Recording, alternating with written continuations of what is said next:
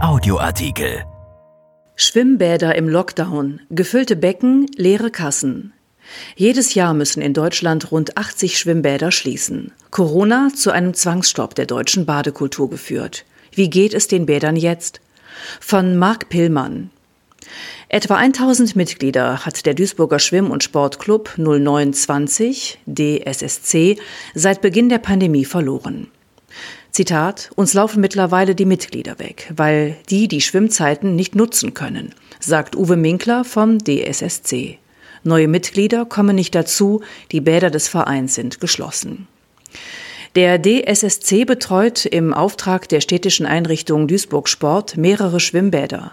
Wenn die Bäder geschlossen sind und keine Einnahmen reinkommen, muss der Verein sie über Vereinsbeiträge finanzieren. Die reichen allerdings nicht aus, um die Bäder das ganze Jahr lang zu finanzieren.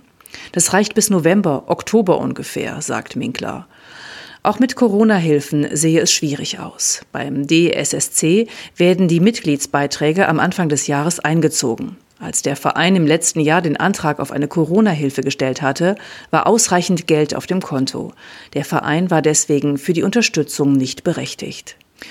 Für den Verein kommt außerdem hinzu, dass sie eigentlich Wasserflächen vermieten und daraus zusätzliche Einnahmen generieren. Auch das falle wegen der Pandemie weg. Um zumindest einen Teil der so entstandenen Mindererträge aufzufangen, will sich die Stadt nun einschalten. Die Verwaltung hat jüngst vorgeschlagen, den Betreibern für das ausgefallene Schulschwimmen 50 Prozent der üblichen Nutzungsvergütung zu bezahlen, heißt es in einer Pressemitteilung. Am 25. März soll der Rat darüber entscheiden. Während private Schwimmbadbetreiber und Vereine mit der Krise hadern, ist die Lage der kommunalen Bäder besser. In Leverkusen denkt man nicht daran, solche Schwimmbäder zu schließen. Im Gegenteil. Zitat, für das Hallenbad Bergisch Neukirchen wurde jüngst erst ein Antrag auf Fördermittel gestellt, damit das Bad energetisch saniert werden kann, sagt Nelly Schreiner, Betriebsleiterin des Sportparks Leverkusen. Auch in Düsseldorf und in Solingen sei die Zukunft der Schwimmbäder gesichert, da anfallende Kosten durch die Stadt übernommen werden. Auch wenn den städtischen Schwimmbädern in der Regel keine Zwangsschließungen oder Insolvenzen drohen, sind die Kosten im Lockdown immens. Zitat Im Haushaltsjahr 2020 kam es in Krefeld zu Mindereinträgen von 190.000 Euro, sagt Manuel Kölker von der Stadt Krefeld. Durch Mehraufwendungen wie Desinfektionsmittel, Plexiglasscheiben oder zusätzliches Aufsichtspersonal seien Kosten in Höhe von fast 170.000 Euro angefallen. Gemeinsam verschlechtert dies das Ergebnis um 359.000 Euro gegenüber 2019, heißt es. Um die Kosten möglichst gering zu halten, haben viele Bäder Kurzarbeit für ihre Mitarbeiter angemeldet, so auch das Platsch in Ennepetal, das sich ebenfalls in städtischer Trägerschaft befindet. Auch Revisionsarbeiten, die eigentlich erst für die Sommermonate geplant waren, wurden vorgezogen. Die Maschinen sind aus, die Becken sind leer, die Wartungs- und Reparaturarbeiten ziehen wir vor, sagte Volker Külpmann vom Platsch. Ließen sich mit leeren Becken Kosten sparen? Das Becken darf nicht dauerhaft leer gepumpt werden, weil das Becken so konzipiert ist, dass der Wasserdruck da sein muss, erklärt Minkler. Man habe nach dem Leerpumpen auch nur ein gewisses Zeitfenster, bis das Becken durch das fehlende Wasser Schaden nehme.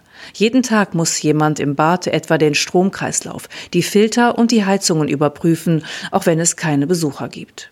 So fallen für die Bäder trotz Leerstand weiterhin Betriebskosten an. Vor allem für private Betreiber wird das Geld immer knapper.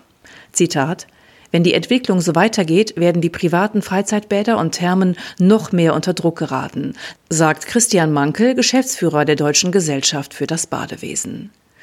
Die Situation für private Betreiber sei dramatisch, sagt Volker Külpmann, der selbst von einem privaten Bäderbetreiber zum Platsch gewechselt ist.